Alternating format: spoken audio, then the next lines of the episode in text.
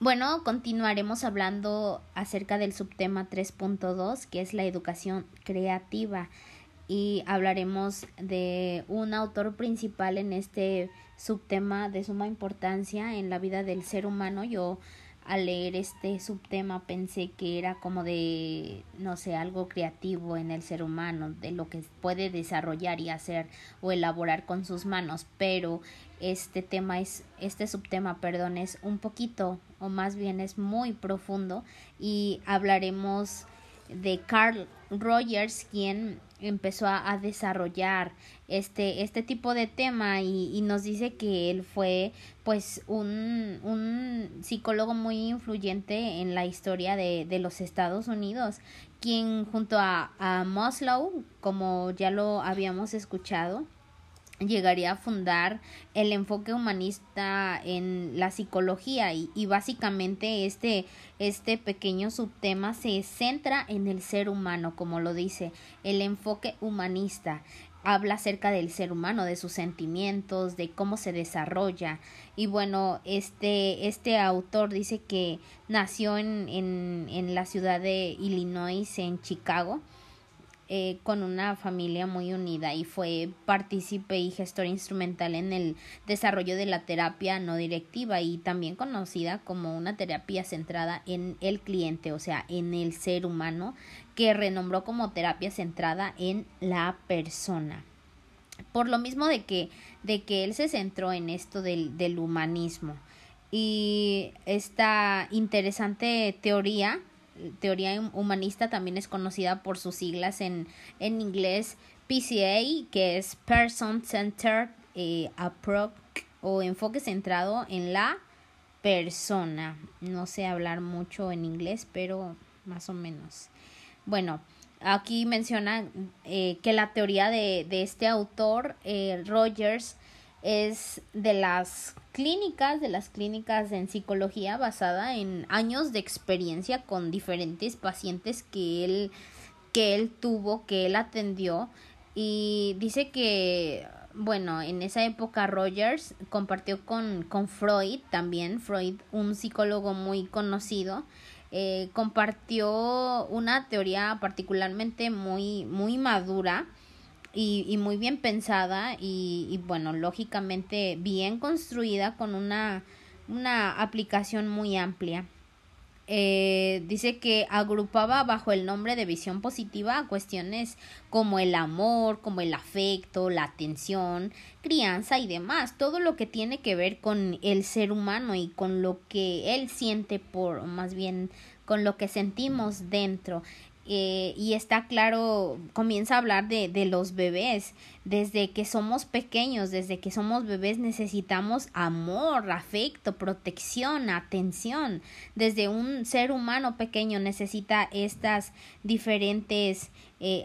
estos diferentes afectos. Eh, de hecho, muy bien podría morirse sin esto. Dice que, que, que si no ten, si carecemos de esto, pues podríamos morir y ciertamente fallarían en, en, prosperar o ser todo lo que podríamos ser si carecemos de todo esto de alguna manera eh, él menciona o más bien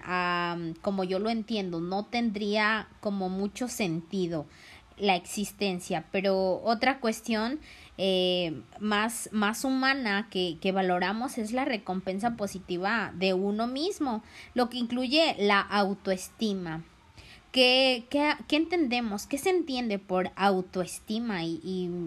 bueno, como ya sabemos, la autoestima es valorarse a uno mismo, tener ese valor, saber quiénes somos y de eso se trata la autoestima, la, la, el autovalor a, a sí mismo.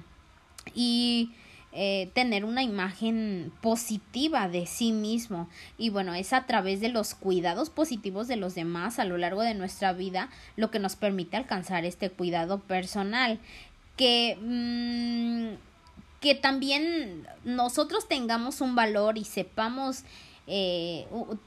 sepamos quiénes son pero que también eh, cuenta mucho la autovaloración o más bien la valoración de los demás hacia nuestra persona. Eh, si pasa esto, pues nos senti si pasa esto nos sentimos amados, nos sentimos queridos, pero si no pasa esto, si la gente no nos aprueba, entonces eh, dice que nos sentimos y yo creo que todos hemos sentido este tipo de situaciones, nos sentimos pequeños, desamparados y, y no, no, no, no, no llegamos a ser eh, lo que llegáramos a, a, lo que lo que podríamos lo que podríamos ser.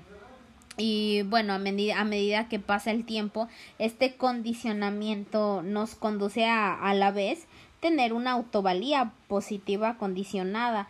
que solamente vamos a ser valorados mm, o más bien nosotros nos vamos a valorar si alguien más nos da esa autovaloración pero que debemos de, de alcanzar esa, esa valoración. No importa si nadie nos da nos nos nos autovalora. Entonces eh, yo pienso que este autor comenzó a, a, mm, comenzó a, a, mm, investigar más acerca de, de, de, esto que pasa el ser humano. Y bueno, dice que, que desde ahí comenzamos a querernos, si cumplimos con los estándares que, que otros nos aplican, más que si seguimos nuestra actualización de los de los potenciales individuales. Mm, todos los seres humanos siempre buscamos ser aprobados por las personas y, y no importa lo, lo, que hagamos, queremos ser amados, queremos ser valorados. Eh, dado y, bueno, todos tenemos este tipo de estándares, eh, dado que, que, bueno, estos estándares no fueron creados tomando en consideración la las necesidades individuales, que, que ya lo habíamos mencionado, por ejemplo, el amor, el afecto, como lo dijimos, resulta cada vez más frecuente el que no podamos complacer esas exigencias y es que el ser humano no no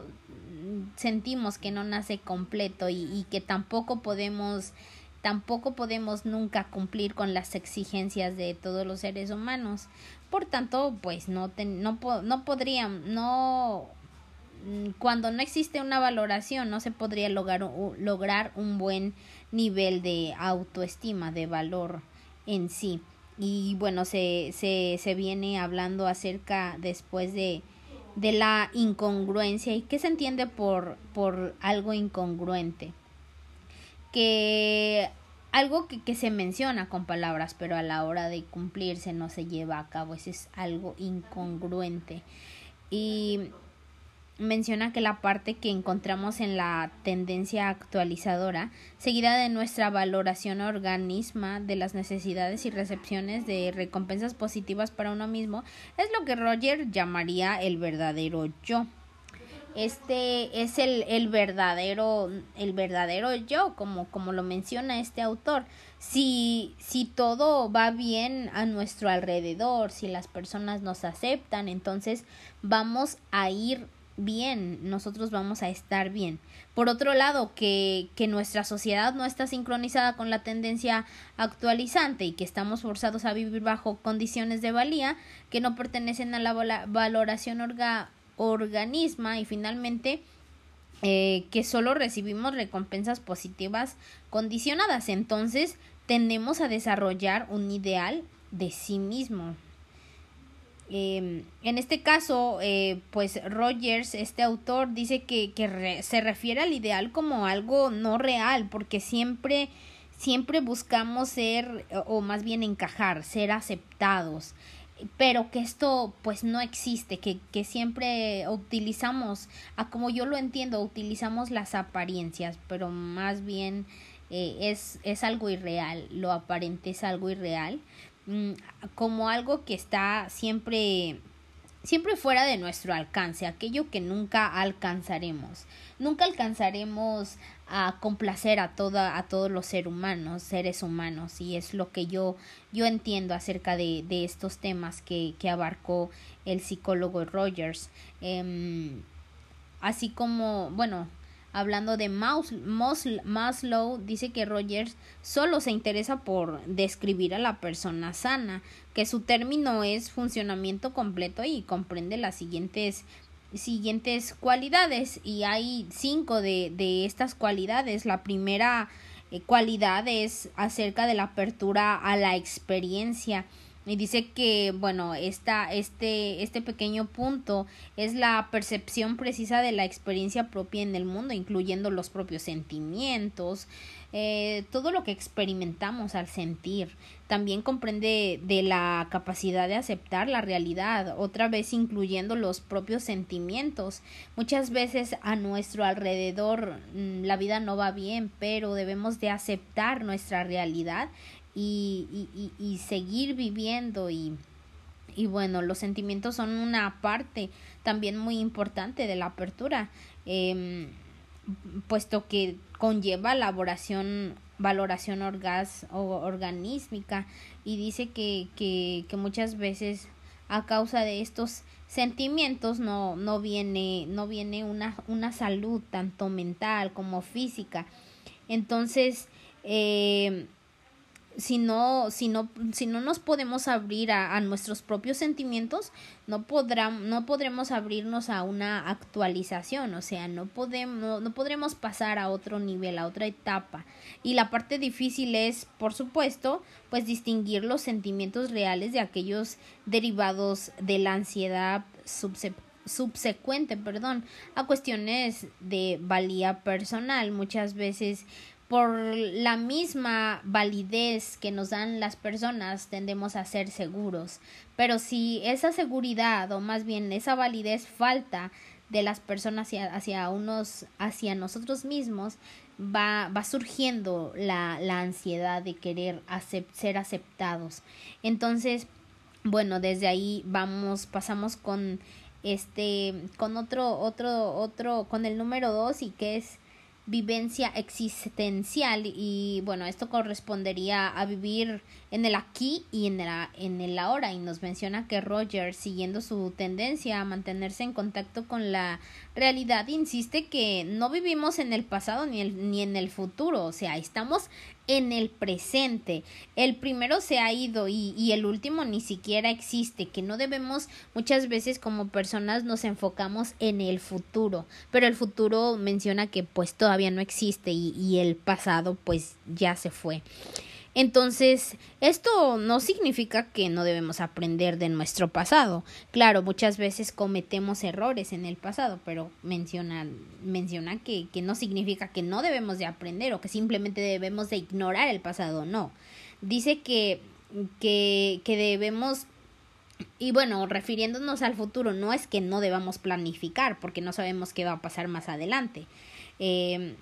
pero eh, simplemente debemos reconocer estas cosas por lo que son memorias, sueños, las cuales estamos experimentando ahora en el presente, que a base de, de, de, de el pasado y el futuro, las memorias y los sueños deben de estar en nuestro presente.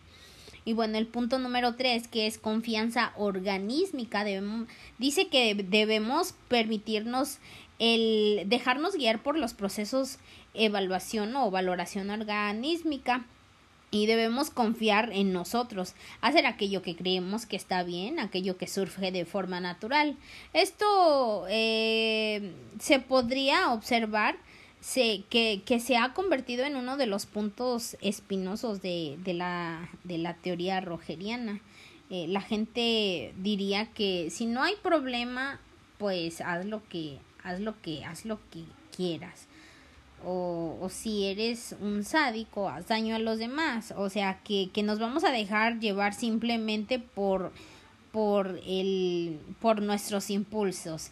Mm, dice que si eres un masoquista, pues hazte daño y que no importa si las drogas o el alcohol te hacen feliz, ve por ello. Si estás deprimido, suicídate. Pero esto no, no, no, no suena a un consejo bueno. De hecho, muchos de los excesos de los eh, de los años pasados fueron estas actitudes y trajeron consecuencias pues muy muy feas pienso yo.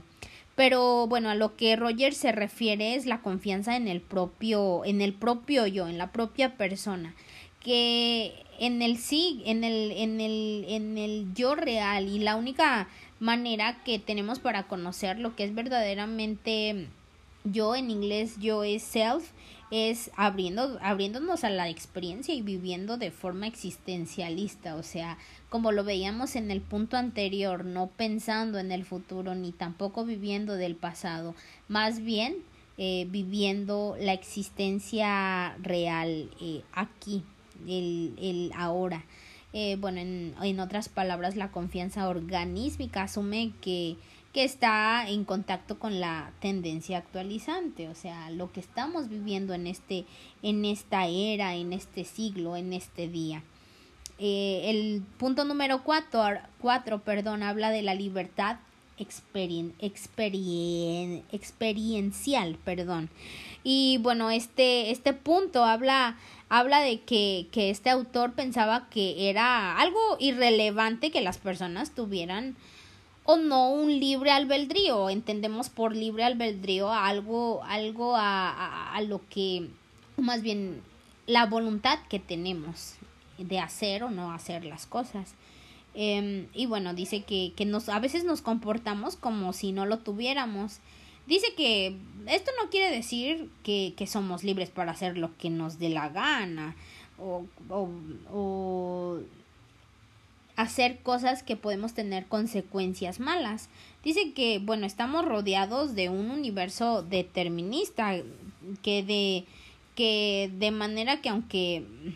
eh, batamos las alas tanto como podamos, pues no vamos a, a poder a poder volar ni, ni nada, pero lo que significa es que nos sentimos libres cuando se nos brindan las oportunidades y ahí podemos tener o no voluntad de llevar a cabo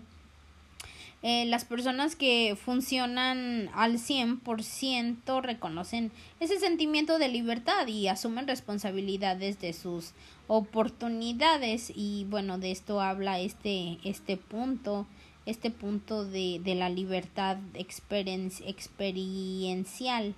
mm, que cada quien puede tomar las decisiones siempre siempre y cuando pues sean decisiones que tengan consecuencias buenas bueno, la, la, la quinta y última me parece es la creatividad. Aquí menciona que, que, que, si te sientes libre y responsable, actuaremos acorde con esto y participaremos en el mundo. Una persona completamente funcional eh, en contacto con la actualización se sentirá pues obligada por la naturaleza a contribuir a la actualización de otros. Cuando una persona no tiene, no, no es que no tenga problemas, pero ha aprendido a superarlos, ha aprendido a vivir, entonces va a ser, va a contribuir y a ayudar a, las demás personas y esto se puede hacer a, través de la creatividad en las artes o en las ciencias, a través de pues la preocupación social o eh, el amor paternal o simplemente haciendo lo mejor, eh, lo mejor que pueda hacer en, en su trabajo, en lo que se dedique. Aquí hablamos también pues de vocación, cuando algo te gusta o, más bien tienes vocación para la docencia, tienes vocación para la música, para todo, entonces lo vas a hacer eh, de una manera eh, o más bien de, de, lo mejor que tú puedas hacer. Eh, la creatividad de, de Rogers es muy parecida a la generatividad de, de, de, otro, de otro autor muy importante llamado Erickson y, y bueno, de esto abarca este, este pequeño subtema llamado educación creativa que se enfoca en el ser humano y, y es todo lo que podemos hablar acerca de este pequeño subtema.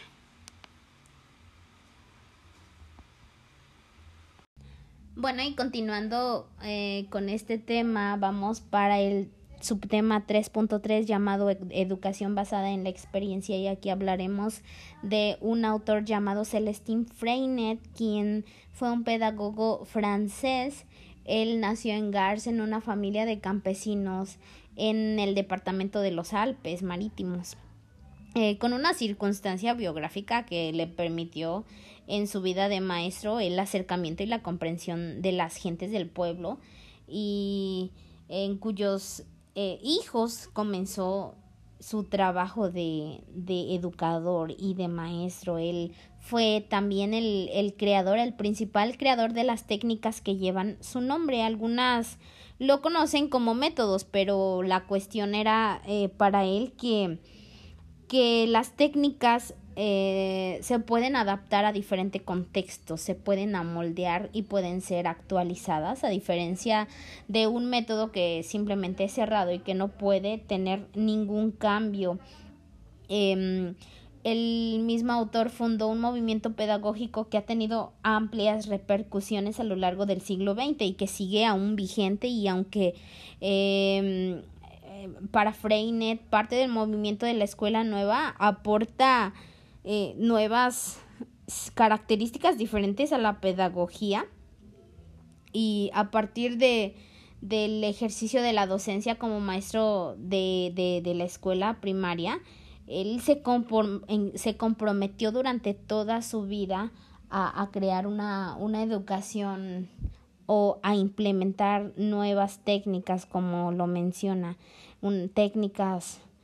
eficientes para la educación de sus alumnos. Y bueno en forma resumida la pedagogía de Freinet es renovadora es activa popular anticapitalista natural abierta mmm, centrada en el trabajo cooperativista y también es metodológica perdón, metodológica. Eh, es la renovación que él, que él hizo va más allá de, de una escuela nueva eh, a la que a la que critica por teórica porque además de, de compartir todos sus principios se preocupaba de la renovación de la escuela tanto de los alumnos como de los maestros y eh, de esta forma se centra en la renovación del, del, ambiente escolar y de las funciones de los maestros y no solo del, de un método o de las diferentes teorías. Em, em, dice que, que la acción y, y el pensamiento se practicaban o se practican juntos en las escuelas que siguen el, este, este tipo de, de método de este autor y, y, que el objetivo es que el niño piense haciendo y que, que pensando y que haga pensando, que el niño se vuelva un pensador creativo y, y, y que a base de esa creatividad realice realice todas las, las situaciones que necesita. Eh, la escuela será para Freinet un lugar adecuado para que los alumnos eh, crean, creen pensamientos y las lleven a cabo. Eh, la escuela que, que, que, que, propone este autor es una, una escuela pública popular, una escuela para el pueblo, para las clases trabajadoras, no solamente para la clase alta, pero la, la clase baja, como lo mencionan, las clases trabajadoras. Eh, y se persigue en esta escuela que sirva a los intereses populares y que también pues sea democrática, participativa. Eh, para, para Freinet la verdadera educación debe surgir dentro de la escuela, sin imposiciones externas que solo sirven para, para el poder establecido, es decir, que, que esta educación sea para, para personas de, de baja economía y que la misma educación se dé en la escuela y, y que este autor eh, entendió las deficiencias de la enseñanza mm, en ese momento era tradicional que llevaba el niño al verbalismo simplemente y al alejamiento de la vida y de todo el medio y, y, que solamente eh, sea repetición memorística, resumen y que los que, que esto simplemente los llevaba a, a, inmovilizarse físicamente y también mentalmente, que llevar la misma, la misma educación solamente llevaba a los niños a quizá a, tener una educación monótona y repetitiva, pero él quería cambiar la técnica, quería cambiar ese método tradicionalista.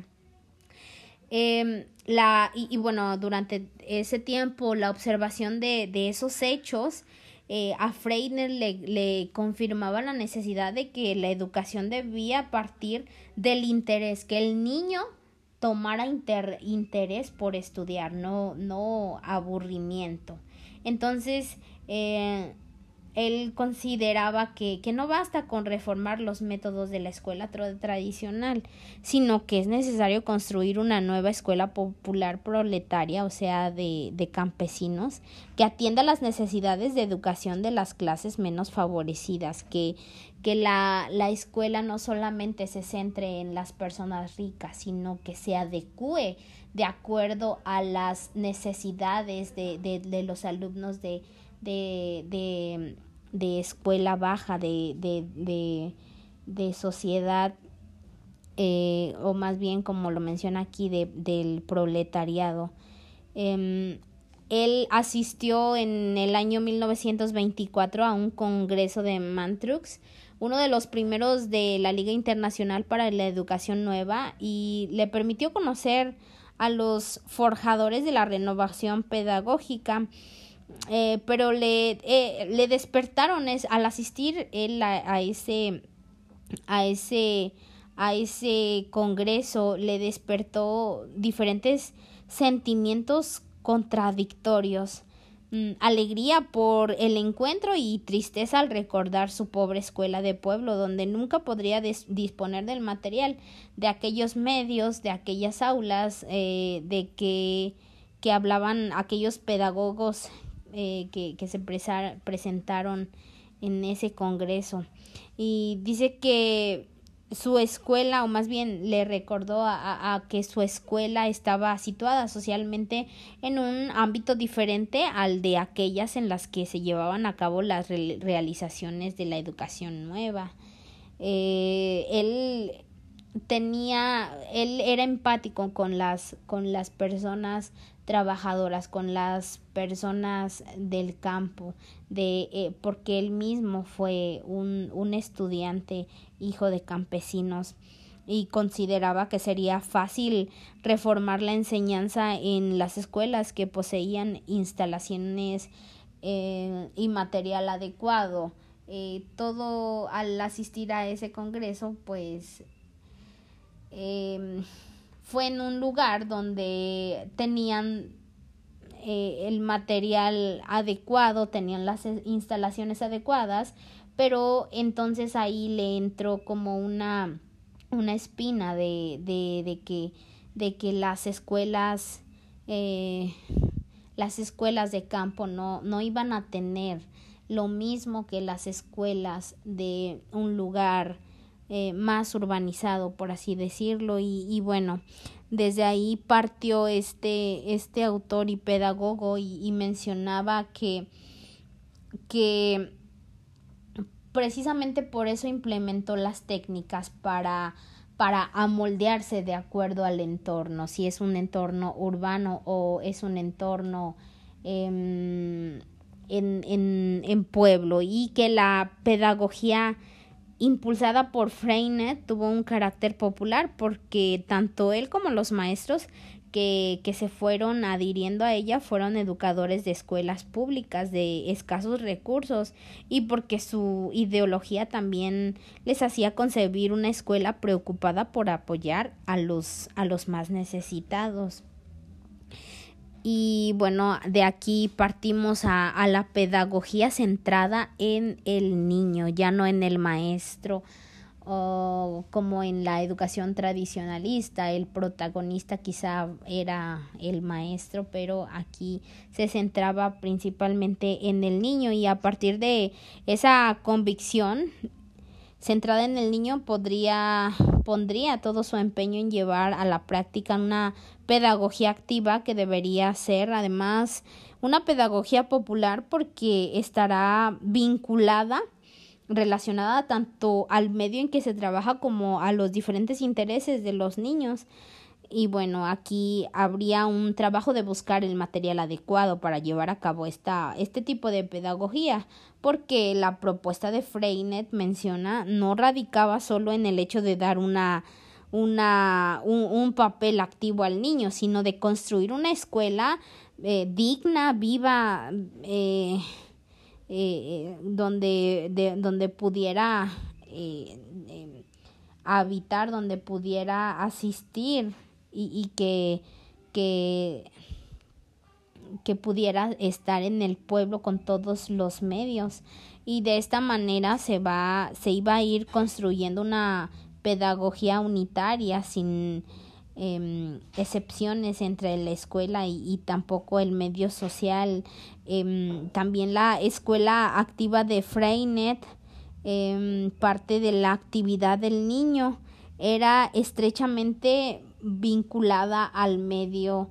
eh, que, que el, el, niño estuviera relacionado con el medio, con, con el medio rural en el que habitaba. Eh, también de acuerdo a las necesidades de este pequeño, con las propuestas espontáneas que en ese momento se llevaban a cabo, constituía también en el núcleo del proceso educativo y la base del, del método de educación popular y bueno, por lo tanto, el centro del proceso de enseñanza-aprendizaje no es el maestro, sino el niño, como lo mencionamos. No, el, aquí el protagonista en escuelas rurales no iba a ser el profesor, iba a ser el alumno totalmente. Y bueno, otro concepto fundamental en la pedagogía de Freinet es el interés y las actividades escolares deberán partir por el interés de las necesidades del niño y, y, por tanto los trabajos deberán estar percibidos por, por él como tareas útiles. Cuando un estudiante no tiene interés, entonces el, todo la educación y, todo se vuelve monótono, se vuelve aburrido y simplemente puede que dejen la escuela, pero él quería seguir impulsando y seguir, eh, seguir, seguir despertando ese interés. Y bueno, vamos a hablar acerca de algunas técnicas que este autor Freinet implementó en, en la escuela dice que en la clase heterogénea de Barsuf eh, buscó la forma de atender a todos los alumnos sin excepción por encima de las diferentes eh, diferencias de inteligencia, carácter o nivel social. Entonces dice que él buscaba, eh, buscaba, o más bien esta búsqueda dio frutos, dio mucho fruto, eh, que surgieron las primeras técnicas pedagógicas. Eh, y bueno, vamos a hablar algunas de algunas técnicas pedagógicas que fueron el texto libre, el libro de la vida, imprenta escolar, correspondencia interescolar, fichero escolar, diccionario cooperativa y, eh, y bueno, en, en la eh, las, e, estas técnicas eran válidas para todos y que estaban basadas en las realidades aportadas por el medio, el testigo libre, libre y la imprenta escolar, herramientas que, que se utilizaban para, para que las actividades se centraran en el aprendizaje y en todas en, en su escuela Así poco a poco iba despertando el interés y bueno, eh, no solamente él se quedó con estas técnicas, sino que las compartió y muchas escuelas también adaptaron estas diferentes técnicas. Y bueno, eh, vamos a hablar acerca de, de esta técnica del texto libre Em, que es, es la expresión literaria y es una comparación oral o escrita que se va conformando espontáneamente con los temas planteados por los niños y que provienen de su propia realidad, con los que poco a poco se construyen, se construye el libro de la clase. Em, me imagino que que es como, como un, un diario que día con día vamos, vamos escribiendo eh, los, y, los niños eh, también mencionan que, qué es lo que sienten, cómo se sienten, dónde están. A esto me imagino que se le llamaría el texto libre. Eh, es una escritura espontánea, lo que en ese momento sintieran, lo que en ese momento estaban viviendo, donde, en qué, en qué, en qué lugar estaban. Y bueno, eh, de ahí viene el libro de la vida, la riqueza de los temas provenientes de la vida misma lleva a, a este autor a desterrar de su clase el manual de lecturas. Y bueno, sobre este tema de este libro de la vida, escribió, lo escribió en el año 1928. también otra técnica era la imprenta escolar, que fue un instrumento que completa la elaboración del texto libre al permitir su impresión y, por tanto su permanencia en la clase. La expresión tipográfica prolonga la expresión escrita, ya que permite al niño comprobar que escribe para ser leído por otros y a la vez desmistifica la letra impresa y que esos textos impresos ilustrados por los mismos niños y expuestos en la clase constituían los temas de lectura colectiva. Los niños en, en la clase escribían sus propios libros y que eh, estos mismos libros se llevaban a una imprenta y que no solamente los niños de la clase sino va sino toda la escuela llevaba a cabo esta lectura que, fue inspirada por aquellos por aquellos alumnos y bueno eh, dice que que la adhesión de otros maestros a, a, estas técnicas de la imprenta escolar eh, traería como consecuencia el surgimiento de las más conocidas técnicas. Otra técnica de Freinet, que fue la correspondencia interescolar, y esta habría la posibilidad del conocimiento de otros ámbitos con diferentes características físicas, geográficas y también humanas distintas que enriquecen a los alumnos. Eh, de esta manera se iba conformando una colaboración pedagógica que dio pues mucha amplitud a la pedagogía de Freinet. Bueno, y, y también otras técnicas fueron surgiendo posteriormente eh, y posibilitando una pedagogía pues sin manuales escolares como el fichero escolar el fichero de cálculo, cálculo, perdón, la biblioteca de trabajo, el diccionario cooperativo y bueno, todas estas técnicas constituían o constituyen a las bases sobre las que se desarrolló la enseñanza activa y, y conforman uno de los aspectos más originales de la pedagogía de, de este mismo autor. Y bueno, la finalidad de, de estas técnicas eh, era, era una actividad eh, más eficiente en la, en la vida de los alumnos. Y bueno, seguiremos hablando acerca de la de la de la educación para el por el trabajo por este mismo autor y dice que es, es bueno este este pequeño segmento es, es un principio un principio fundamental en la pedagogía de Freinet y que atribuye al trabajo eh, capacidad social y, formativa y considera que es un motor de progreso y de dignidad para la, todas las personas, es un símbolo de paz y de fraternidad. Bueno, el, el trabajo en la escuela, según este autor, según Freinet, se basa en la idea de que no hay en el niño necesidad natural de juego, no hay sino necesidad del trabajo. Eh, es decir, que la necesidad orgánica de gastar potencial de vida en una actividad a la vez individual y social que tengan un fin perfectamente comprendido a la medida de las posibilidades infantiles con el trabajo se estimula el deseo permanente propio de la infancia de superarse eh, y de superar a otros y de ganar victorias grandes o pequeñas y de dominar a alguien o a algo, algo. Y, y es que el niño juega solo cuando el trabajo no ha logrado agotar toda su actividad. Y desde esta concepción eh, este autor entiende que el trabajo en la escuela no debe ser un auxiliar de la adquisición de la formación intelectual, sino un elemento que constituye propiamente de la actividad educativa. Por tanto, pues e, es integrado en este tema de la, de la educación. Y bueno, eh, hasta aquí hemos abarcado este tema, la educación eh, en el trabajo, las diferentes técnicas de este que este autor implementó en, en las escuelas em, rurales, en las escuelas populares. y de la importancia que este autor tuvo no solamente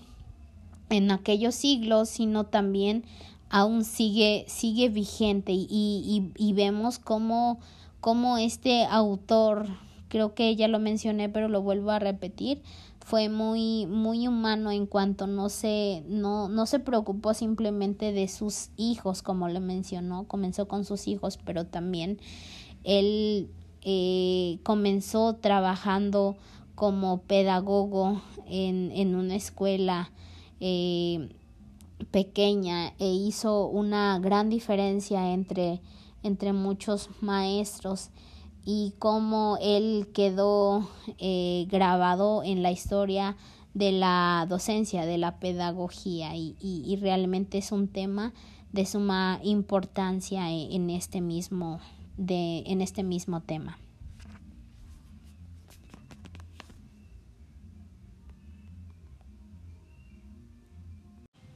Bueno, ahora vamos a hablar acerca del subtema 3.4 llamado Pedagogía de la Motivación y vamos a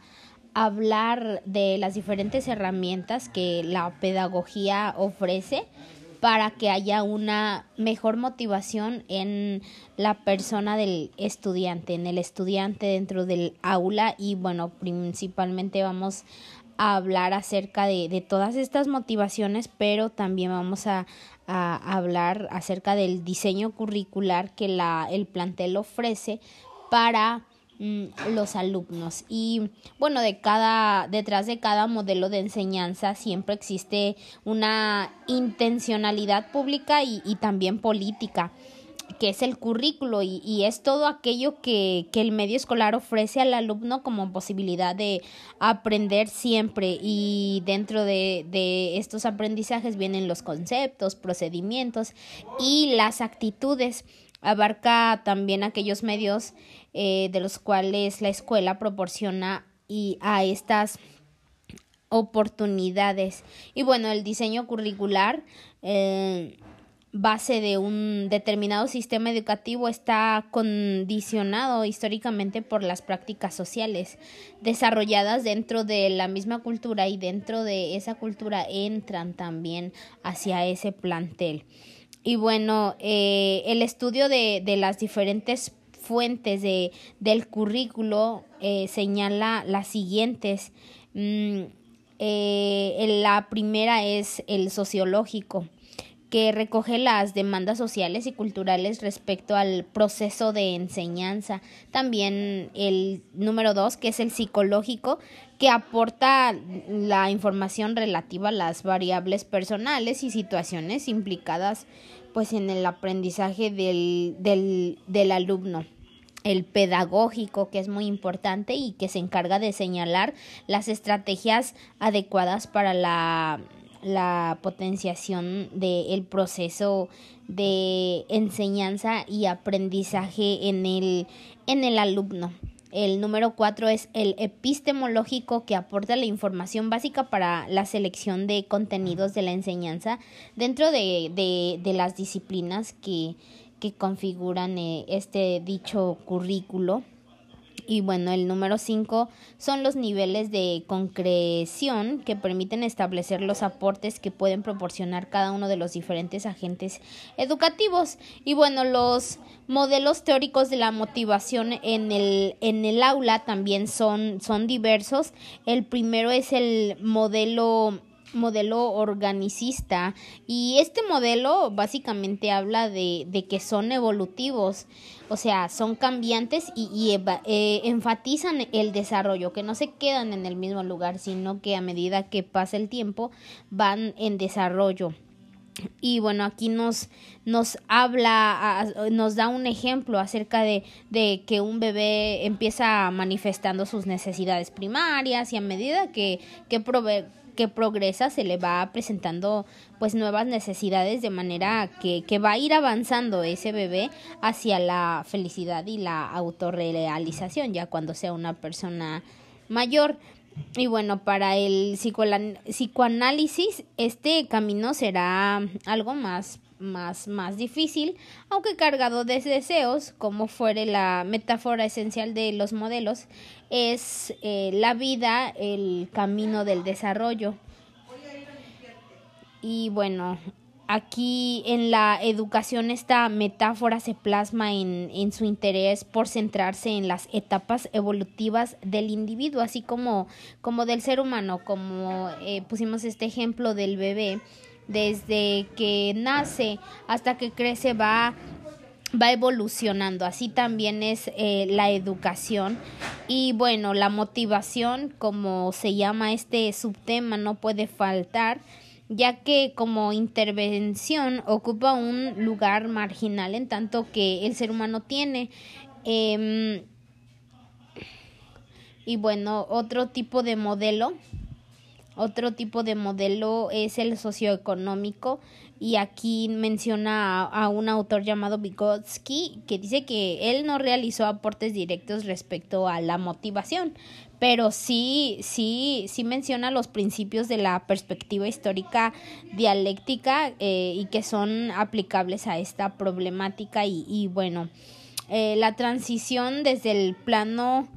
eh, inter, o sea, dentro hasta intrapsicológico es denominada internali internalización, dice, y que, bueno, este proceso se da dentro de lo que se denomina zona de desarrollo próximo. Se afirma y a partir de que la enseñanza es efectiva es la que se sitúa en la eh, vienen unas siglas que, que son SDP y fuera de ella se produce frustración o aburrimiento. Muy bien, aquí nos menciona que se tiene que realizar una serie de, de, situaciones, pero fuera de toda esa, siempre eh, pues va, va, a tornarse aburrido o, o frustrado. Eh, bueno, otro, otro concepto interesante desde la perspectiva sociohistórica es que si el vehículo de transmisión de las funciones psicológicas es social, debemos estudiar el desarrollo del niño como un proceso dinámico en el cual la cultura y el niño interactúan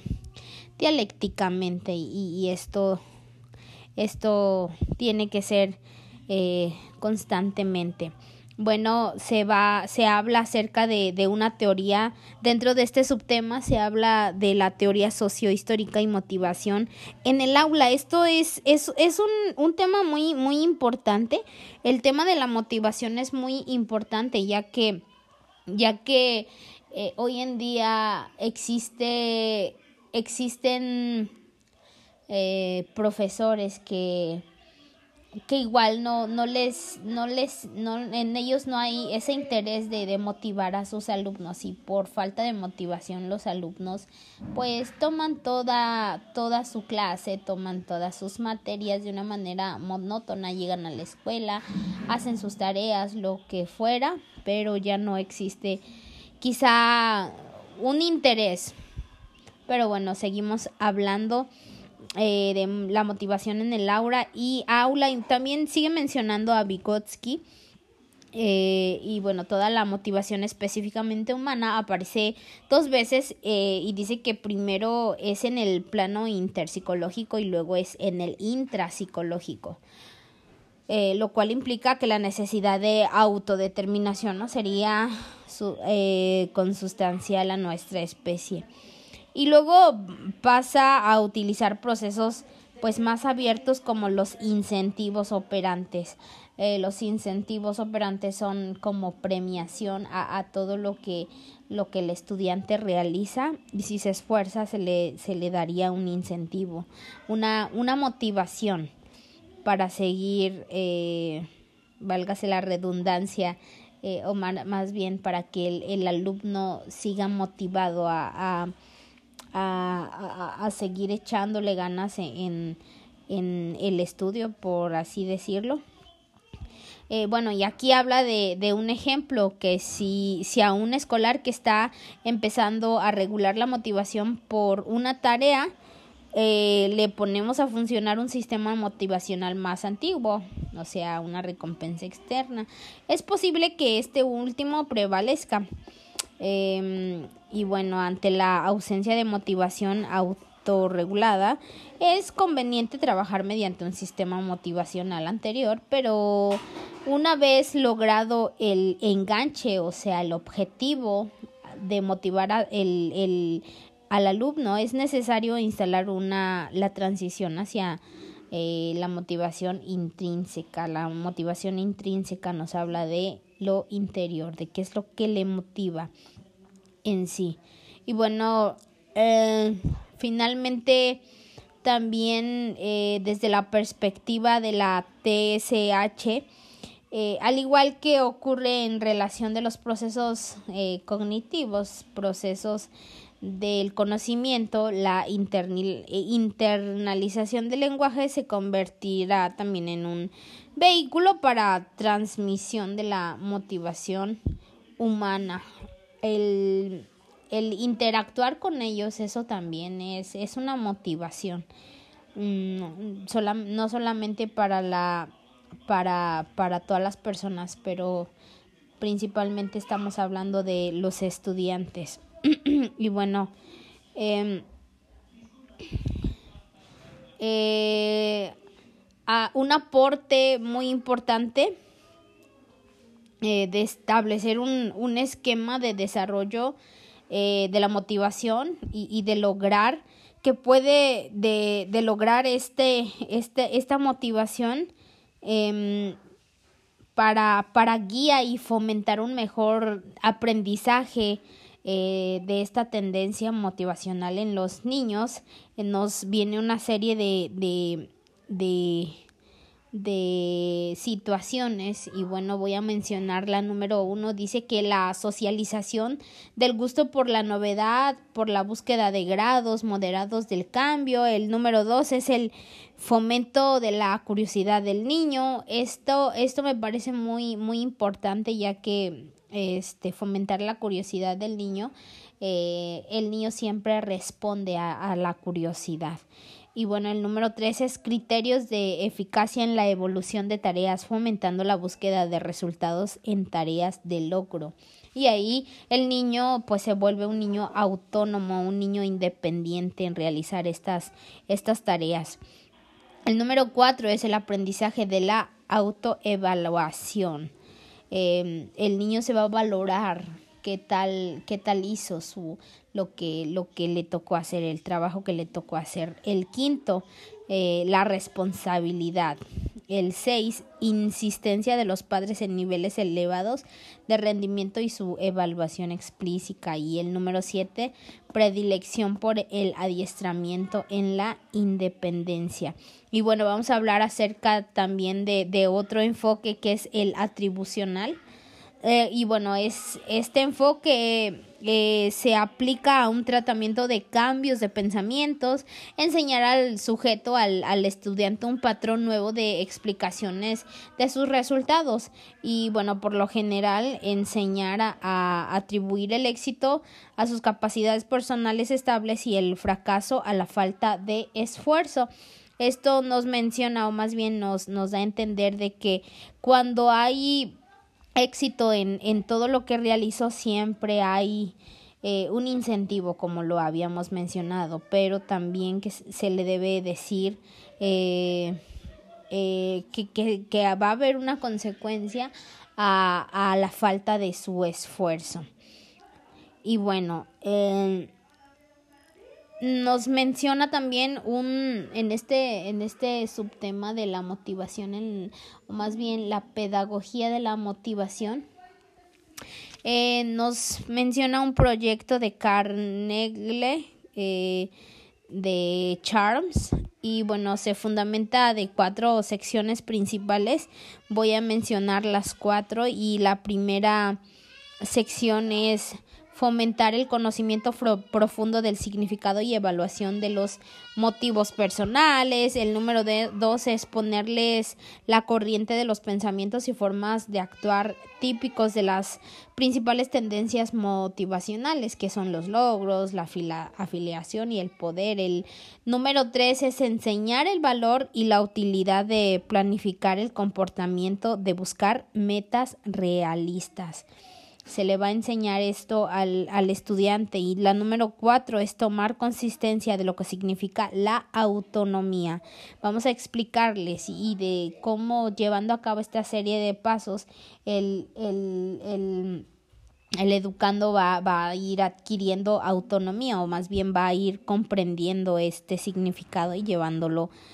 eh, a cabo. Bueno, y eh, este tipo nos menciona también que este tipo de programas tiene también algunos inconvenientes, así como eh, hay eh, situaciones favorables también tiene favorables perdón hay inconvenientes como los altos costos y la cantidad de tiempo necesaria por parte de pues de los estudiantes que están involucrados a realizar estas situaciones. Y bueno eh, vamos a, a, continuar y hablamos también acerca de eh, el modelo eh, Target y bueno da ciertos puntos acerca de este modelo. El número uno es la tarea, el número dos es la autoridad y bueno, la autoridad es el punto relevante que es determinar el modo en que se deben eh, Em, articular estos aspectos relacionados con el manejo de la autoridad en la clase para que contribuyan a una mejor motivación por el aprendizaje. Existen profesores muy pervisivos, otros autoritarios y finalmente otros que siendo democráticos, colaboradores logran de manera indirecta un buen control de la clase. Aquí eh, los alumnos, pienso que los alumnos también se dan cuenta del tipo de profesor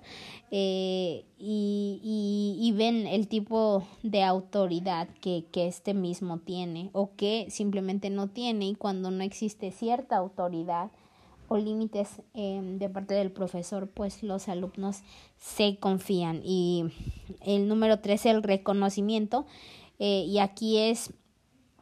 eh, hay un reconocimiento y, y, es un elogio cuando es dado por una figura relevante que tiene poder de, de refuerzo. No, eh, y es importante considerar que, que se elogia eh, y cómo, cómo se hace, o más bien por qué se hace este, este elogio, este reconocimiento.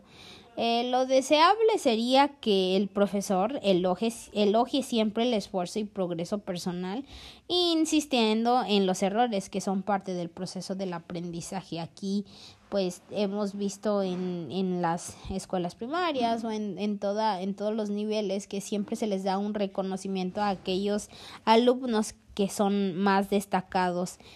en, en todas sus materias y bueno, vamos a seguir hablando acerca del, de grupos, que es el número cuatro. Y bueno, aquí nos habla de, de, trabajar en cooperación con otros compañeros. Y esto nos, nos trae varias ventajas motivacionales, desarrollando el patrón de, de motivación por aprendizaje frente eh, frente al de lucimiento. Además, resulta terapéutico para los alumnos que han desarrollando miedo al fracaso y, y es muy, muy eficiente trabajar en, en conjunto, trabajar en grupo, ya que como habíamos visto en otros temas, el trabajar en grupo trae aprendizaje tanto para uno como también para otro. Y bueno, el número cinco es la evaluación. Y bueno, existen diferentes criterios con sus eh, respectivas consecuencias motivacionales. Eh, y bueno, aquí nos trae diferentes, nos traen diferentes tipos de evaluación que, que son la dimensión, norma, criterio. Eh, también nos, nos menciona otra dimensión que es pública y privada. Eh,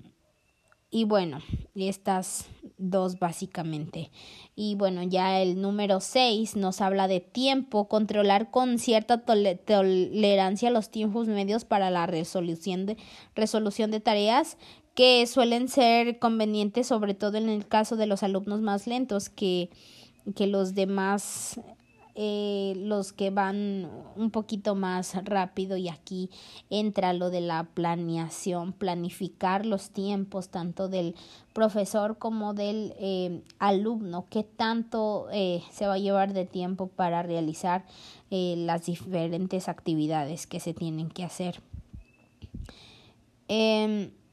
bueno, aquí hablando, se, seguimos hablando acerca de la motivación y bueno, nos menciona que hay algunos estudios realizados por, por Forman y Kazden que establecieron diferentes formas de interactuar dentro del, del, del, del aula y, y bueno, eh, habla acerca de la cooperación, de, de la asociación entre los estudiantes. Eh, bueno, y, seguimos hablando. Habla acerca de las estructuras de las tareas eh, y cómo podemos captar la atención y, la, la, curiosidad de la misma mm, por los contenidos que, que se hablan. Eh, también podemos mostrar la relevancia de los contenidos más significativos de la actividad de este aprendizaje, conseguir mantener el mayor nivel de interés por el contenido de la actividad y desarrollar eh, la actividad escolar. Y bueno, aquí viene una pregunta muy, muy importante. Personalmente a mí me llama mucho la atención este tema de la motivación y nos menciona que qué podemos hacer para motivar a los alumnos. Y bueno, algunos piensan que, que es el contexto familiar y social lo que favorece la motivación en tanto eh, no valora el, el, esfuerzo de las capacidades y competencias. O, sea que muchos piensan que, que, solamente si alguien está motivado desde casa va a venir motivado a la escuela, cuando quizá puede que, que eh, eh, también en la escuela se, se dé esta, esta motivación. De hecho, tiene que ver bastante. Eh, bueno, pero implica atribuir responsabilidades a las actitudes personales con las que acuden a la escuela y a factores externos a ella, como lo mencionábamos. Em, numerosos, varios docentes consideran que es muy poco lo que se puede hacer para motivar a los alumnos. Em, eh, de modo que es eh, el esfuerzo, pues, es, es un poco sin sentido y, también nos habla de que, de que a causa de la falta de motivación la autoestima de los profesores está en baja eh, está, está, está un poco baja porque porque se sienten incapaces de alcanzar los logros educativos esperables por falta de motivación de los de los de los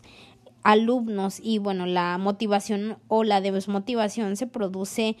en interacción con el contexto. Si bien hay formas de actuación que contribuyen a motivar o desmotivar a la mayoría, otras tienen efectos distintos de acuerdo al alumno del, del que se trate. Muy Ahora vamos a hablar acerca del subtema 3.5 que es la individualidad y la enseñanza en la manifestación escolar y nos menciona que la educación para la diversidad no se ha desarrollado en, en un medio por, por culpa de, de la tendencia habitual de las acciones pedagógicas. Eh, se ha también pensado lograr un buen elenco de principios educativos para las personas con necesidades especiales que son sensoriales, motrices, psíquicas y de comportamiento social. Eh, y se ha huido del, del sentido genuino de diversidad, de diversidad en, en, en las personas. Y bueno, para refugiarse en el concepto de grupo de, de incidencia. ¿Cuál, ¿Cuál sería la razón por, la, por las cuales estos principios educativos eh, para, para las personas con necesidades especiales no se ha, no se ha llevado a cabo? Y bueno, eh, nos menciona que la contestación siempre pues es arriesgada pero aunque solo sea por plantear las bases para un futuro de estudio, em, se intentará ser eh, explícito este tema desde, desde distintos planes, planos y bueno, em, la práctica educativa no puede, no puede ser ajena. Eh, y las referencias de, de eficacia y de eficiencia eh, em, es la realidad de los recursos disponibles y los objetivos que se plantean. Este principio es clave para la administración en, en escolar, así como la piedra angular para el discurso que desde la eh, utopía quiere modificar la realidad actual, es decir, mm, no, no sería posible. Sin embargo, eh, bueno, eh, nos, nos menciona una pregunta y es ¿cuál podría ser el inicio para pensar en una solución que se rigiera por la heterogeneidad perdón, y abandonara las tentaciones hacia la homogeneización? Y bueno, aquí nos menciona cuatro posiciones iniciales que están condenadas a un propósito convergente. Y bueno la primera comienza por aceptar la, la, necesidad de adecuación del diseño curricular en el aula pero siempre modificando su estructura para que se adecue a, a las personas con necesidades especiales como hablábamos en un principio. Y para ello hay que abandonar esa esa querencia a convertirlo en un en una función de los tres niveles que es de, de, de adaptación eh, que algunos empiezan a aplicar eh, en el desarrollo curricular hasta hacer la adaptación eh, que sea al cuarto nivel eh, del, de la concreción del currículo. Y bueno el, el segundo el segundo eh, propósito es el reconocimiento de la unidad educativa y bueno, sobre todo del profesor, eh, de que en el aula no hay dominancia y tendencias hacia la homogeneidad, sino hacia la heterogeneidad. Eh, esta exige la actitud positiva y clara para aceptar la alteridad como principio rector de todo lo que gire a eh, en torno al proyecto educativo de, de centro y al proyecto también curricular como documentos. Y bueno, si nos referimos a toda la comunidad educativa, lo hacemos porque allí puede erradicar el origen del problema. además, allí se puede refugiar el, el profesor cuando no está de acuerdo con el plan de integración escolar y bueno esto sería un buen, buen escudo para seguir haciendo lo mismo de siempre. Y y bueno todavía así no no descam, no descamparía eh, el temporal dada la situación social hacia los etnocentrismos irracionales o hacia la eliminación de las diferentes extremas. Y bueno, eh, el punto número tres dice que existe una tercera posición de carácter axiológico cuyo análisis es está complejo, es difícil, pero totalmente imprescindible como base, base del cambio en el aspecto que nos preocupa. Eh, nada se conseguiría si se produjera un cambio social respecto a la consideración de personas diversas. Por principio esencial, y bueno, de aquí nace un viejo principio pedagógico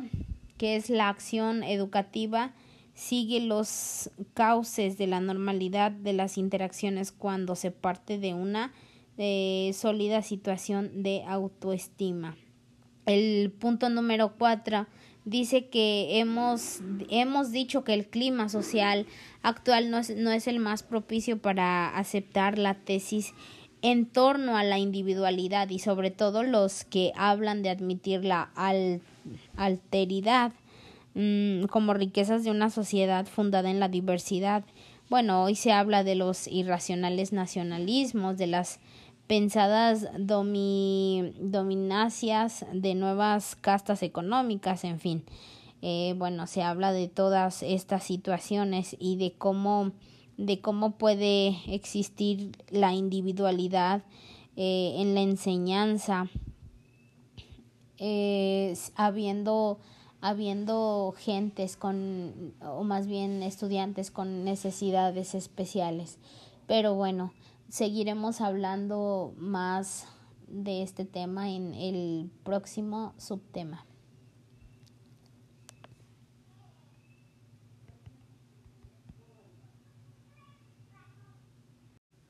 Bueno, ahora vamos a hablar acerca del subtema 3.6 llamado pedagogía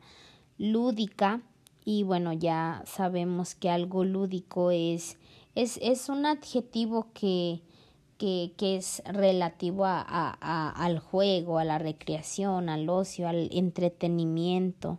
Y me llama mucho la atención este tema porque porque muchas veces nosotros eh, o más bien los profesores implementan ciertas estrategias que no son tan atractivas para los estudiantes, pero si lo hacemos mediante esta pedagogía, mediante herramientas lúdicas, podemos llamar, captar la atención de, de los estudiantes. Y bueno, se menciona en este subtema de, de, de qué manera aprenden los los niños y bueno, dice que si los adultos también tuviéramos la suficiente valentía para preguntarle a los niños cómo quieren que, que se les eduque, posiblemente pues nos llevaríamos una gran sorpresa al descubrir un mundo que todavía no, no es explorado, donde se utilicen otro tipo de, de parámetros diferentes al mundo de los adultos. Porque el mundo de los niños eh, es un mundo de, de imaginación y, y, de contacto con esferas que los adultos pues ya hemos perdido eh, desde que nos dejamos de o más bien desde que entramos al mundo de la realidad. Y bueno cuando la única rea realidad que, que entramos es audible a nuestros oídos y, y que se está permitiendo eh, que se introduzca el desequilibrio en nuestros análisis. Y bueno, eh, con razón alguien eh, pensaba que, que los niños son los que tienen la, la llave para abrirnos a otro mundo, ya que pues ellos tienen una imaginación tan grande y, y ellos nos dan la fuerza, el valor para poder decir lo que tenemos en la cabeza. Y el niño quiere a toda costa defender su mundo siempre, siempre. Y bueno, eh, lo, lo que podemos hacer nosotros como futuros docentes es siempre escucharlo sin sin pretender educarlo de la manera que quizá nosotros fuimos educados. Y bueno será eh, volviendo al tema de la pedagogía eh, para descubrir los aportes que la lúdica puede contribuir para conseguir la aplicación de unos criterios más acordes con los tiempos actuales que la velocidad de los acontecimientos y las transformaciones exigen unos niveles de respuesta casi que inmediatos para estar al ritmo actual del mundo moderno, pero con rapidez no imaginada desde la óptica del contexto tradicional con que todavía analizamos analizamos el presente. Y bueno, eh, continuamos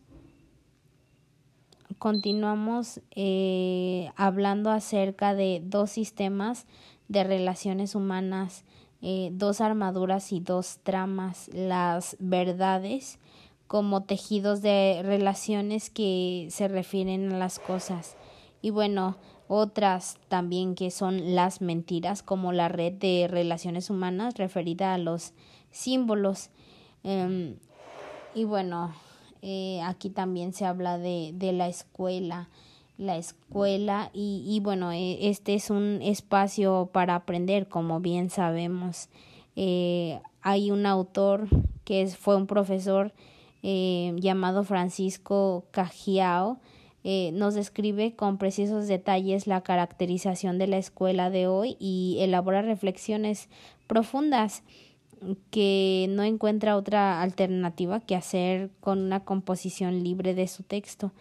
Y bueno, el objetivo primordial a entrar, al entrar a la escuela es para aprender a leer y escribir. En general, para todos, eh, sin importar la ubicación geográfica, la cultura o nivel de desarrollo. No es fácil siempre domesticar la herramienta corporal para conseguir este propósito. Y bueno, los niños que todavía están ligados al mundo de los juguetes, con intereses relacionados con ellos, con fantasías, con imaginaciones, eh, rondando en su corazón y pensamientos eh, que tienen que someterse al adiestramiento de su mano, de sus ojos, de sus músculos y de todo, de todo lo que les,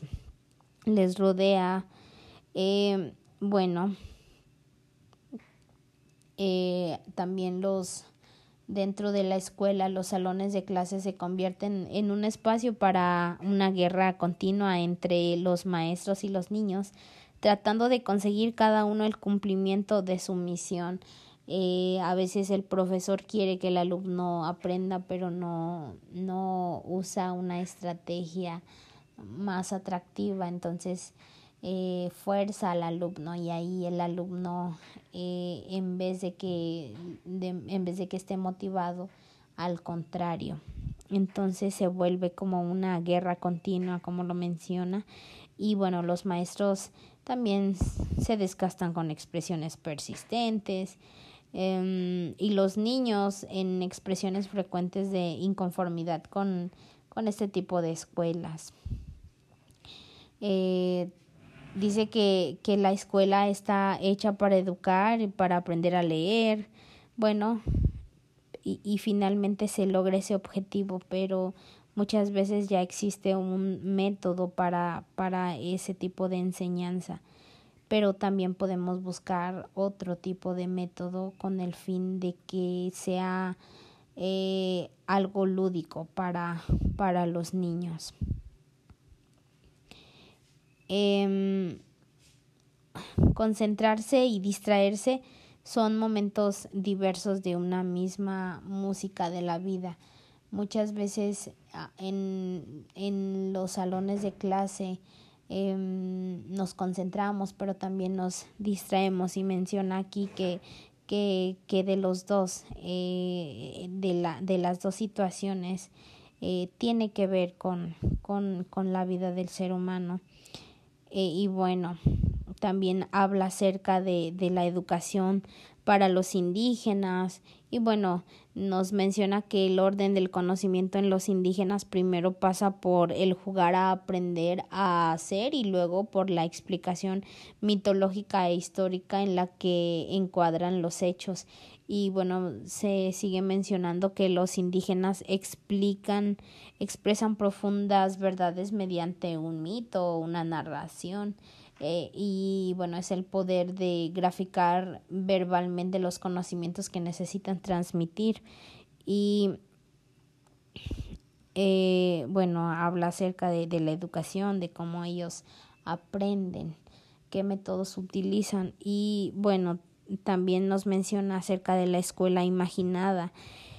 Eh, que si esta escuela que viene ejerciendo el papel de forma del talento humano recorta las posibilidades de ser, limita la iniciativa y trata de uniformizar a todos. Entonces esto nos lleva a frustrar las emociones de aprender desde las expectativas eh, de, cada, de cada estudiante. Entonces, eh, la escuela también debe ser eh, la, el catalizador que promueva la vida en familia, porque este ambiente familiar ejercido y vivido conscientemente facilita los procesos de aprendizaje, pero este ya es otro tema. Aquí hablamos acerca de cómo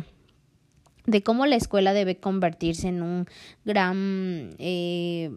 proscenio donde el niño hablando, interactuando, desarrolle su capacidad simbólica, jugando construya su propio pensamiento, su propia manera de ver e interpretar el mundo, indagando, preguntando, disfrutando del asombro de descubrir lo nuevo, porque su mundo simbólico lo cimienta cuando se da,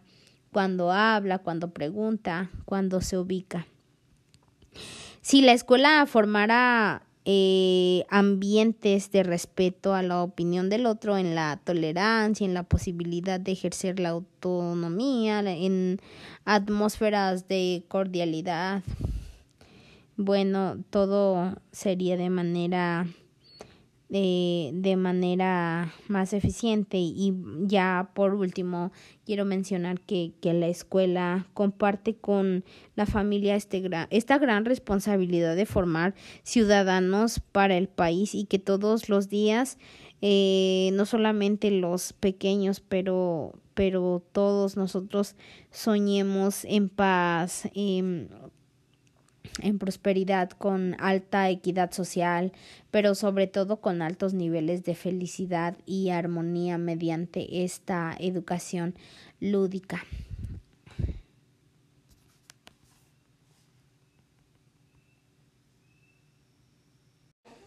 Bueno, y aquí pasamos con el subtema 3.7 que es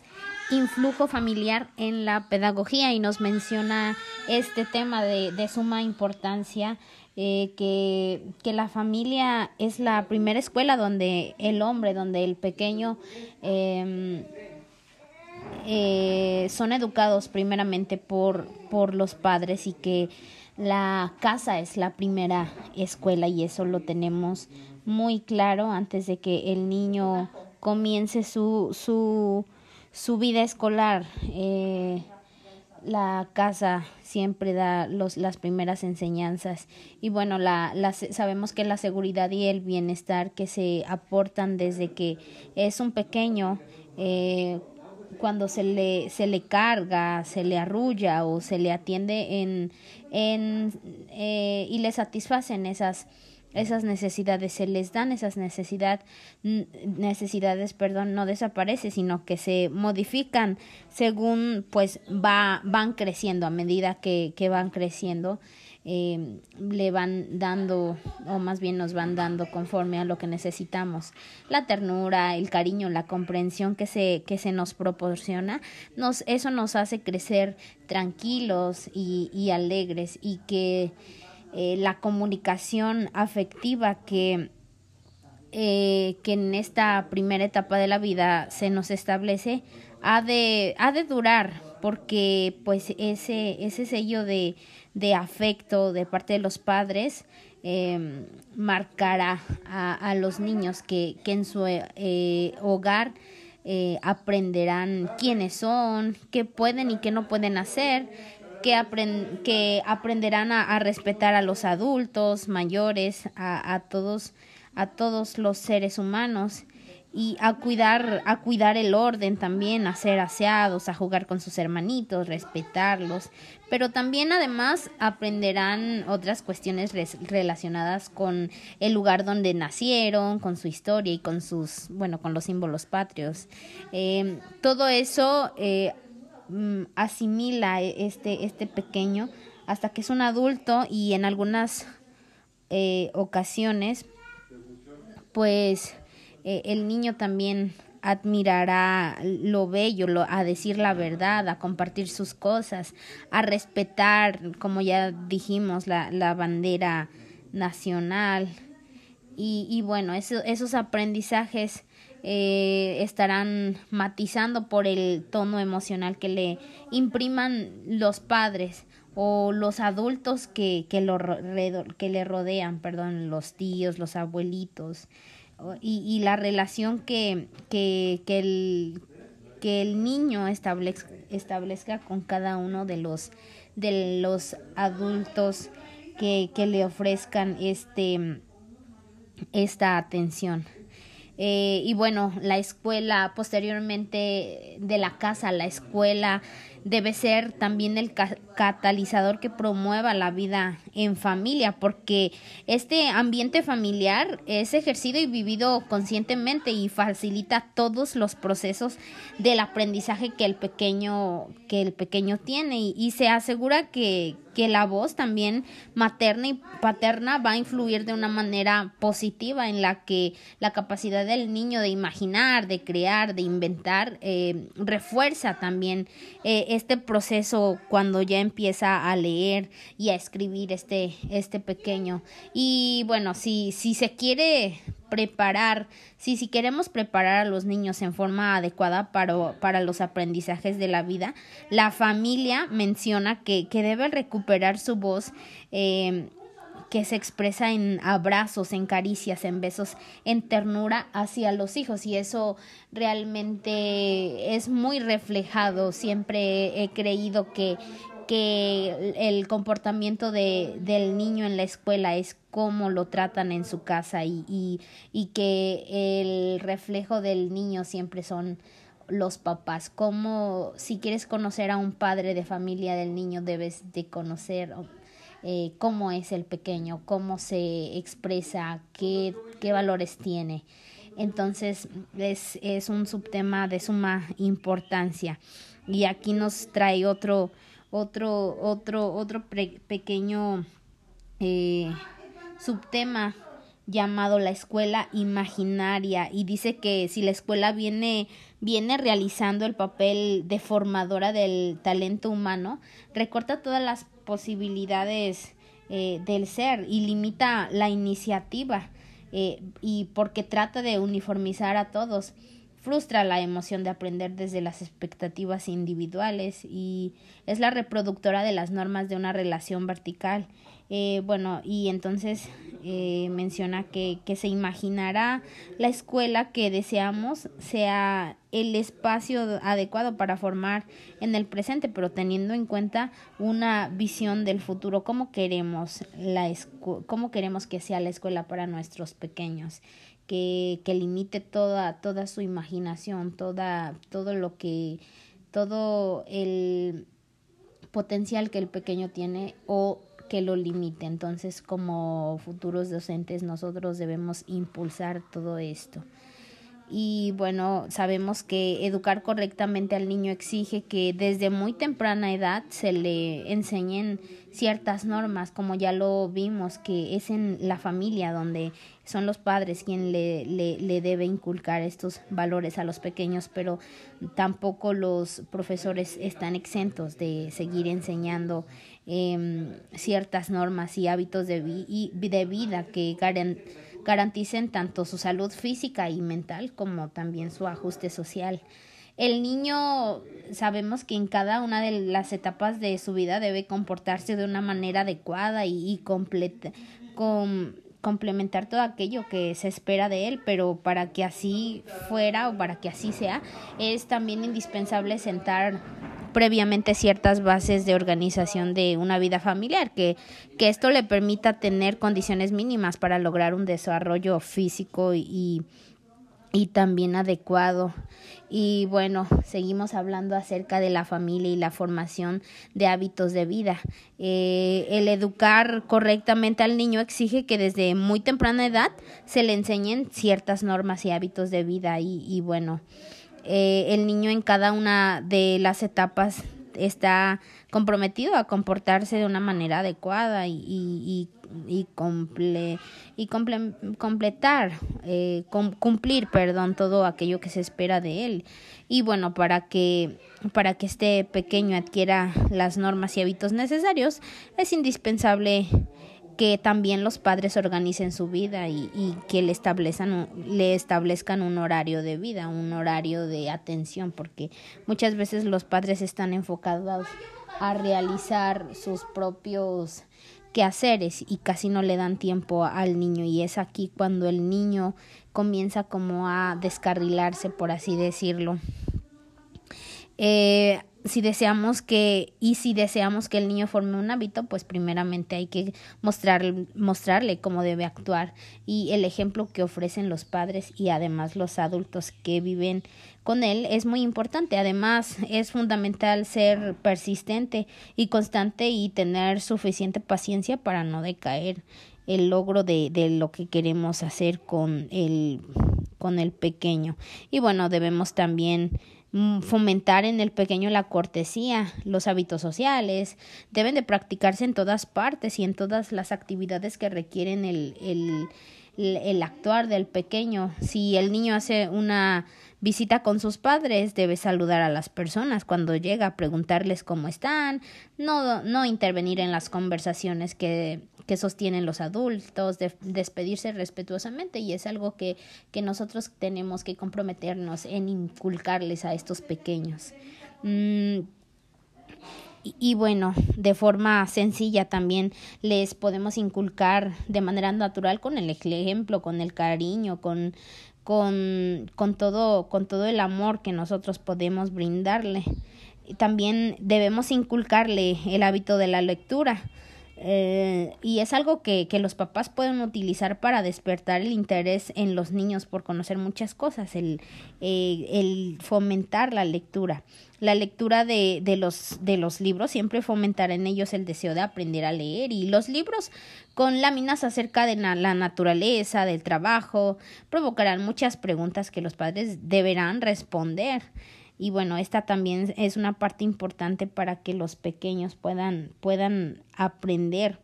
puedan tener un aprendizaje. Y bueno, por supuesto que toda esta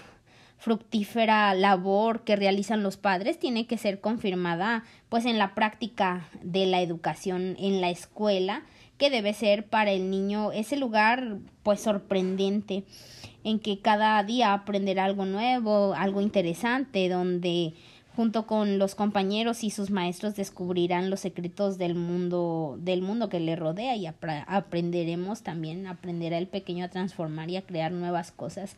Eh, pero aquí mmm, la familia como ya lo mencionamos tiene bastante que ver. Posteriormente también eh, los los profesores tienen ese derecho a formar a un niño con los valores adecuados para vivir una vida, eh, una vida eh, digna.